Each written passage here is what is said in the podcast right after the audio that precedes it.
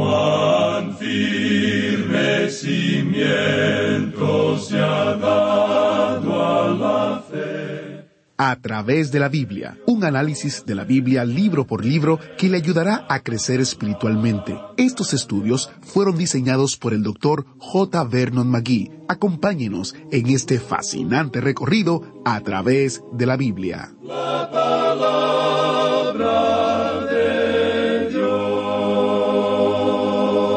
Apenas empezamos nuestro viaje a través de esta fascinante carta que el apóstol Pablo escribió a la iglesia de Tesalónica. A pesar del hecho de que la gente en este pueblo griego tenía muy poca experiencia viviendo con fe, Pablo pensó que estaban listos para escuchar acerca de el difícil concepto de elección. El estudio de hoy nos recuerda que este universo existe para la gloria de Dios y para su propósito. Nada va a suceder que no sea para su gloria. Dios está dirigiendo este mundo hoy. Es una seguridad reconfortante cuando las cosas parecen estar tan fuera de control. Iniciamos este tiempo en oración. Padre eterno, tú eres el Señor del universo. Existimos para tu gloria y no es lo contrario. Confiamos en ti hoy para enseñarnos por tu Espíritu, sabiendo que nuestra fe crecerá a medida que escuchemos tu palabra. En el nombre de Jesús te lo pedimos. Amén. Con nosotros, nuestro maestro Samuel Montoya, guiándonos y dirigiéndonos en el estudio bíblico de hoy. Amigo oyente, en el primer capítulo de esta primera epístola a los tesalonicenses, estamos tratando con unas verdades tremendas. Por cierto, que da que pensar que Pablo les está escribiendo aquí a aquellos que habían sido creyentes por solo unos pocos meses, y que ellos habían sido creyentes por un mes cuando él los dejó. Y aquí él les está respondiendo a las preguntas que ellos habían hecho y está conversando con ellos. En realidad, en un nivel espiritual bastante elevado. Vimos en nuestro estudio anterior que él unió a la fe, el amor y la esperanza, los tres tiempos, digamos, de la vida cristiana. La obra de fe que mira hacia atrás a la cruz y produce buenas obras en la vida. Un trabajo de amor, y amor y trabajo parecerían ser cosas muy separadas.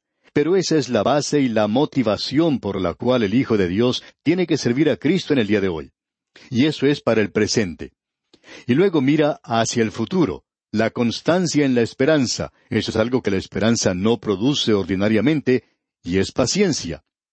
Puede producir la impaciencia, pero esta es una clase de esperanza diferente. Ahora, en el versículo cuatro de este capítulo uno, el apóstol Pablo presenta otra gran verdad. Leamos porque conocemos, hermanos amados de Dios, vuestra elección. Y aquí tenemos nuevamente esa palabra elección. Usted recordará que cuando estudiamos allá la epístola a los Efesios en el capítulo uno, versículo cuatro, leímos según nos escogió en él antes de la fundación del mundo, para que fuésemos santos y sin mancha delante de él. Cuando tratamos este tema anteriormente, recibimos cartas de algunas personas que decían que enfatizamos quizá un poco débilmente este asunto de la elección, que no lo tratamos como debimos haberlo hecho. Otros, sin embargo, pensaban que nos fuimos a un extremo, que fuimos demasiado lejos hablando en cuanto a esto. Y ya que tuvimos estas dos reacciones, la una de un lado y la otra en el otro, llegamos entonces a la conclusión de que quizá estuvimos en lo justo, porque unas personas lo vieron en un extremo y las otras lo vieron en el otro extremo, y estamos seguros que no podemos estar en ambos. Así es que tiene que estar en algún lugar en el medio, y eso debe estar casi justo. Pues bien, de todos modos, aquí tratamos una vez más este tema. El versículo cuatro, porque conocemos, hermanos amados de Dios, vuestra elección. A Pablo no le molestaba esto de hablar con esta gente en cuanto a la elección. Y aquí una vez más estamos tratando con el lado de Dios del libro de cuentas. Es el lado que usted y yo no vemos ni llegaremos a ver. Pero hay grandes axiomas de verdades que deben ser señaladas. Quizá usted recuerda que cuando estudiaba geometría debía aceptar ciertas cosas. Los maestros no trataban de probarlas, simplemente decían, estas cosas son ciertas, usted tiene que aceptarlas. Y una de ellas es que una línea recta es la distancia más corta entre dos puntos. Bueno, nunca hemos tenido la oportunidad de discutir en cuanto a eso.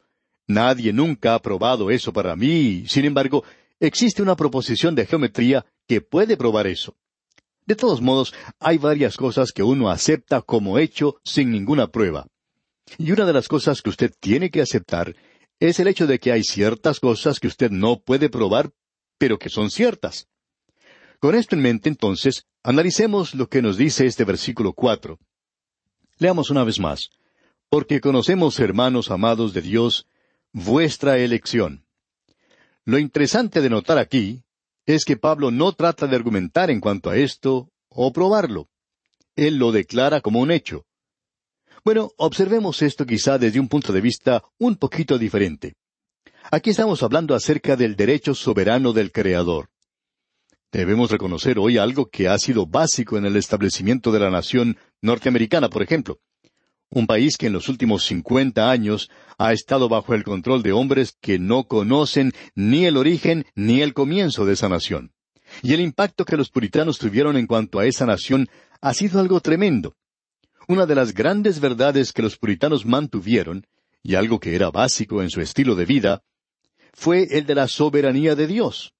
Eso está detrás de este asunto de elección. Eso está detrás, en realidad, de todo en la vida el día de hoy. Y ese es el derecho soberano del Creador. Y necesitamos reconocer que Él ha creado este universo. En este momento no nos concierne cómo lo hizo Él. No estamos considerando aquí el relato de la creación en el libro de Génesis. Lo que nos conviene es el hecho de que en el principio creó Dios los cielos y la tierra. Ahora hay aquellas personas que están dispuestas a decir que Él lo creó, pero que le niegan el derecho de dirigir este universo le niegan a él el derecho de darle cierto propósito. Mire, amigo oyente, usted y yo estamos viviendo en un universo que Dios ha creado y que este universo existe hoy para su gloria. En el Sermón del Monte el Señor Jesucristo dijo, Así alumbre vuestra luz delante de los hombres, para que vean vuestras buenas obras y glorifiquen ¿a quién? ¿A usted? No, amigo oyente, y glorifiquen a vuestro Padre que está en los cielos. Amigo oyente, usted que es creyente y a cualquier otro que nos está escuchando en este instante, Dios es el Creador y este universo existe para su gloria. Él es Dios y junto a Él no hay ningún otro. Y Él no le pide consejos a nadie. Él está haciendo andar este universo para su propio propósito. Él lo está dirigiendo para su propia gloria. Usted y yo, amigo oyente, estamos viviendo en un universo que en realidad es teocéntrico. Eso quiere decir centrado en Dios. Dios céntrico, no antropocéntrico, o sea, no es centrado en el hombre, hombre céntrico. Tampoco es geocéntrico, o sea, centrado en la tierra, sino que es uranocéntrico, es decir, cielocéntrico, centrado en el cielo. Este es el universo de Dios y Él lo está guiando a su manera. Es necesario decir algo más. Dios no es un tirano, Dios es justo, Dios es santo, y todo lo que Dios hace es justo. Quizá usted no piense de esa manera. Si es así, permítanos decirle algo, amigo oyente. Si usted no cree que Dios es justo en lo que Él está haciendo hoy, que Él no está siguiendo el mejor plan, permítanos entonces decirle que usted está equivocado. Dios no se equivoca, amigo oyente. Es usted quien está equivocado. Y usted es la persona que necesita corregir su modo de pensar, porque si no lo hace, entonces usted no está andando con el universo. Este universo existe para Él, para su gloria, para su propósito. Y nada va a ocurrir en este mundo que no sea para la gloria de Dios. Él es quien está controlando este universo hoy. Con eso en mente, observemos algo más. ¿Se ha detenido usted a pensar alguna vez que el mismo hecho de que usted haya nacido, eso es realmente algo? Piense que usted quizá no hubiera llegado a existir. Lo mismo me podría haber ocurrido a mí, por supuesto. Amigo oyente, Dios nunca me preguntó a mí si yo quería existir. Él es quien pensó en cuanto a esto. Y Él es quien es responsable por mi existencia. Él nunca me preguntó a mí si yo quería ser hombre o mujer. Tampoco me preguntó si yo quería nacer en el día que nací. Yo no puedo elegir mis padres ni cómo quería que ellos fueran, si ricos o pobres. Nada de eso. Dios hoy está en control de este universo. Es su universo. Quizás a usted no le guste esto, pero ocurre que así es.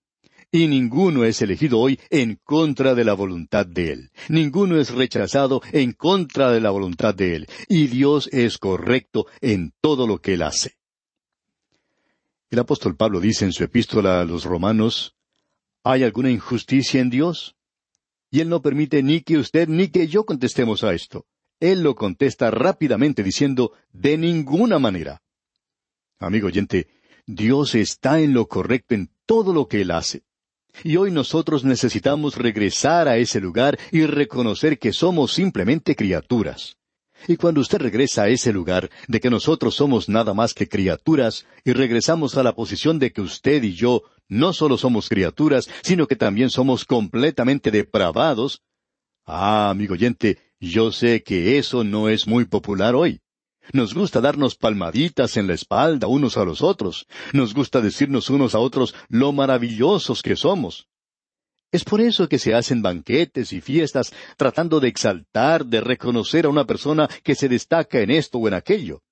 La raza humana tiene que hacer eso para animarnos y hacernos creer que sí somos algo aquí abajo.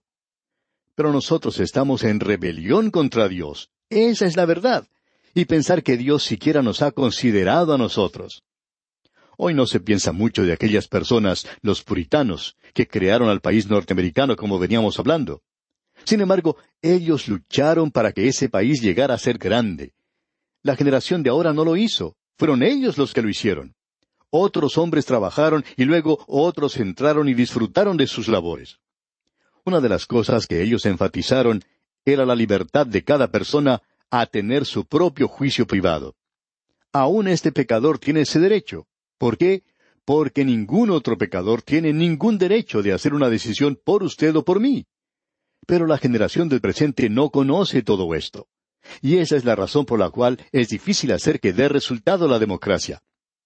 Uno no puede hacer que la democracia obre propiamente hasta cuando uno reconozca algo de la soberanía de Dios y hasta cuando uno reconozca que es una criatura y que debe inclinarse ante Él.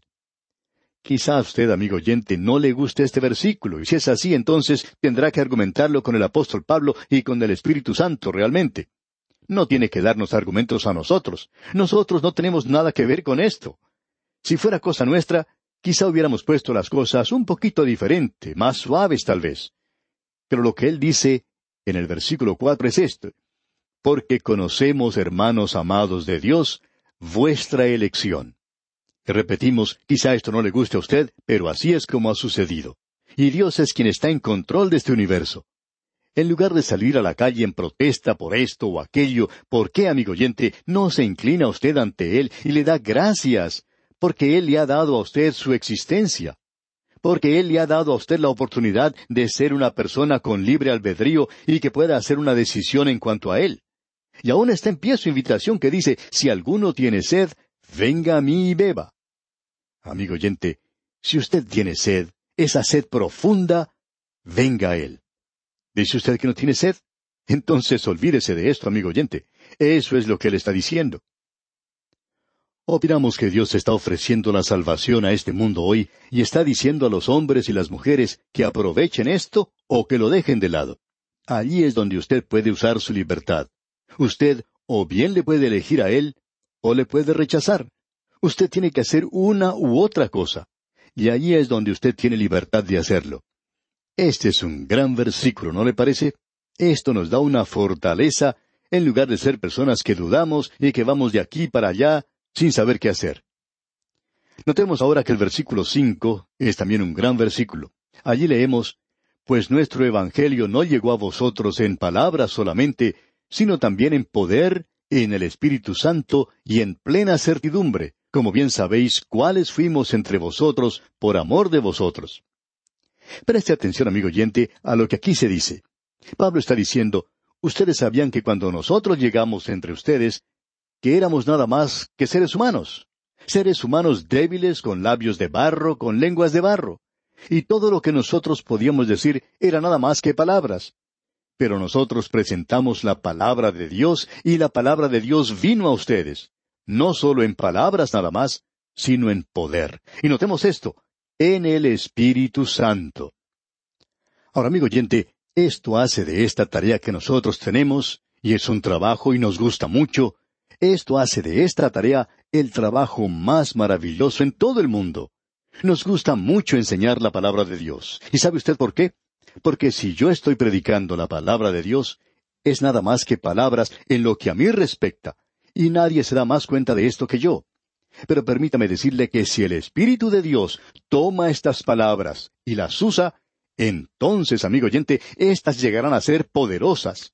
Es por eso que nos emociona tanto las cartas que nos llegan. Ante nosotros tenemos muchas cartas y las hemos leído.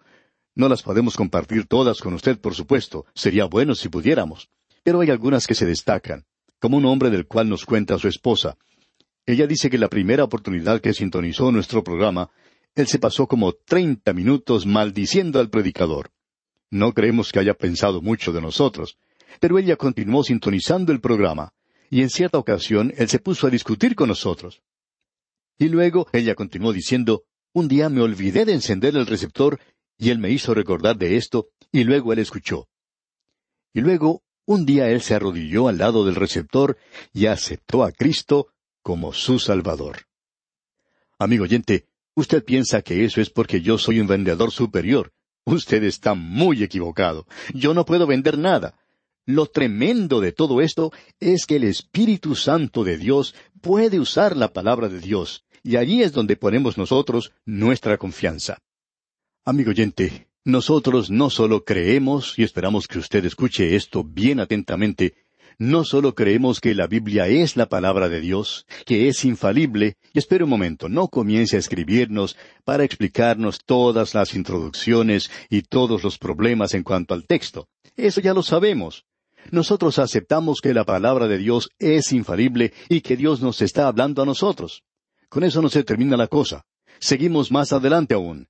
Creemos que cuando el Espíritu de Dios toma la palabra de Dios aquí, puede llegar a su corazón y al mío, puede entrar en su vida y en la mía, y las puede transformar completamente.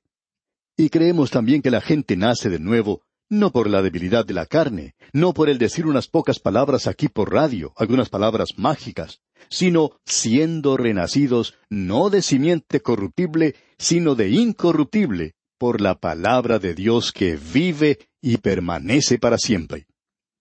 Y el Espíritu de Dios puede tomar la palabra de Dios y hacerla real para nosotros. Amigo oyente, creemos que la palabra de Dios es esa clase de cosa. Y no creemos que Él podía tomar, por ejemplo, la guía telefónica y hacer mucho con eso. No creemos que Él pueda tomar el catálogo de ventas de una compañía y hacer algo con eso. Tampoco creemos que el Espíritu de Dios pueda tomar una revista popular de la actualidad y hacer algo con eso. Pero sí creemos que el Espíritu de Dios puede y quiere tomar la palabra de Dios aquí y hacer de esto lo que es, el único milagro que existe hoy. Es por eso que no creemos que haga falta ninguna clase de triquiñuela en este programa. No es necesario que lo pongamos a dormir a usted cantando. Tampoco debemos tratar de atraerle a usted a un lugar muy cómodo. Comenzamos este programa radial con la idea de predicar la palabra de Dios y no sabemos cuántas han sido las personas que han apagado sus receptores hasta ahora. Pero eso no tiene nada que ver conmigo. Si el Espíritu de Dios no quiere que eso suceda de esta manera, entonces Él buscará a alguien que lo haga de alguna otra forma.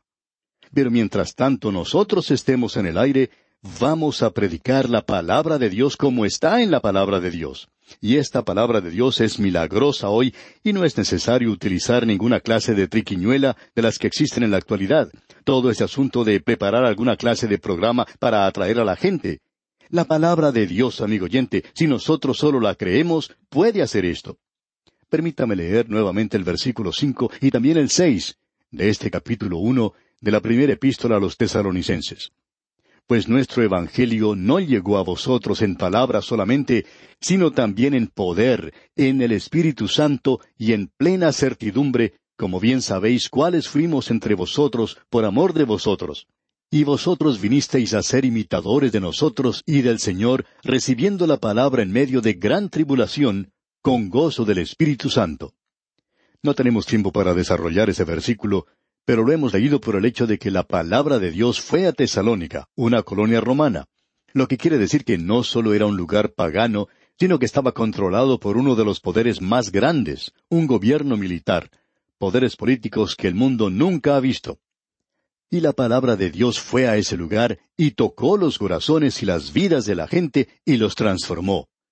Eso, amigo oyente, eso es lo que queremos decir, y aún puede hacer esto en este mismo día. ¿Cómo me hubiera gustado a mí creer de la forma en que debería haberlo hecho? Esto es exactamente lo que el Señor Jesucristo dijo que sucedería. En el Evangelio según San Juan capítulo 16 versículos siete y ocho dice, Pero yo os digo la verdad, os conviene que yo me vaya, porque si no me fuere, el consolador no vendría a vosotros, mas si me fuere, os lo enviaré. Y cuando Él venga, convencerá al mundo de pecado, de justicia y de juicio. El Espíritu Santo, amigo oyente, se encuentra hoy en el mundo y Él es el único que puede convencer a la gente. Yo no lo puedo hacer, Ninguna otra persona puede hacerlo. Es por eso que creemos que la palabra de Dios sea esparcida, no solo en palabra únicamente. Y queremos que eso suceda, el hecho de la palabra de Dios. Eso es importante. Pero no necesita embellecimiento, solo necesita ser presentada y necesita ser comunicada con significado a los corazones y a las vidas de los hombres.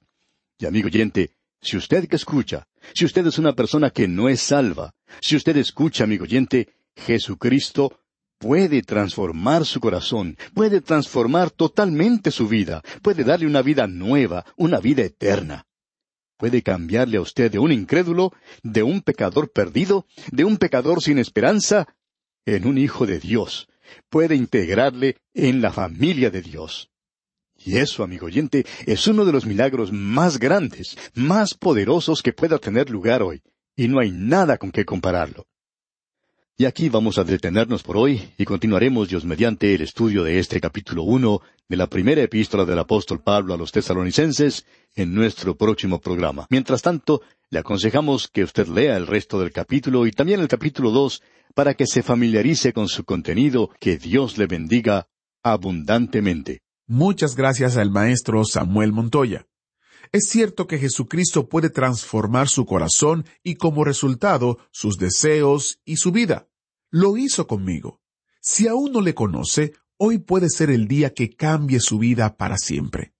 Tenemos varios recursos sobre lo que significa volver a Dios para salvación y nos gustaría compartirlos con usted. Hasta tenemos un video breve que lo explica claramente.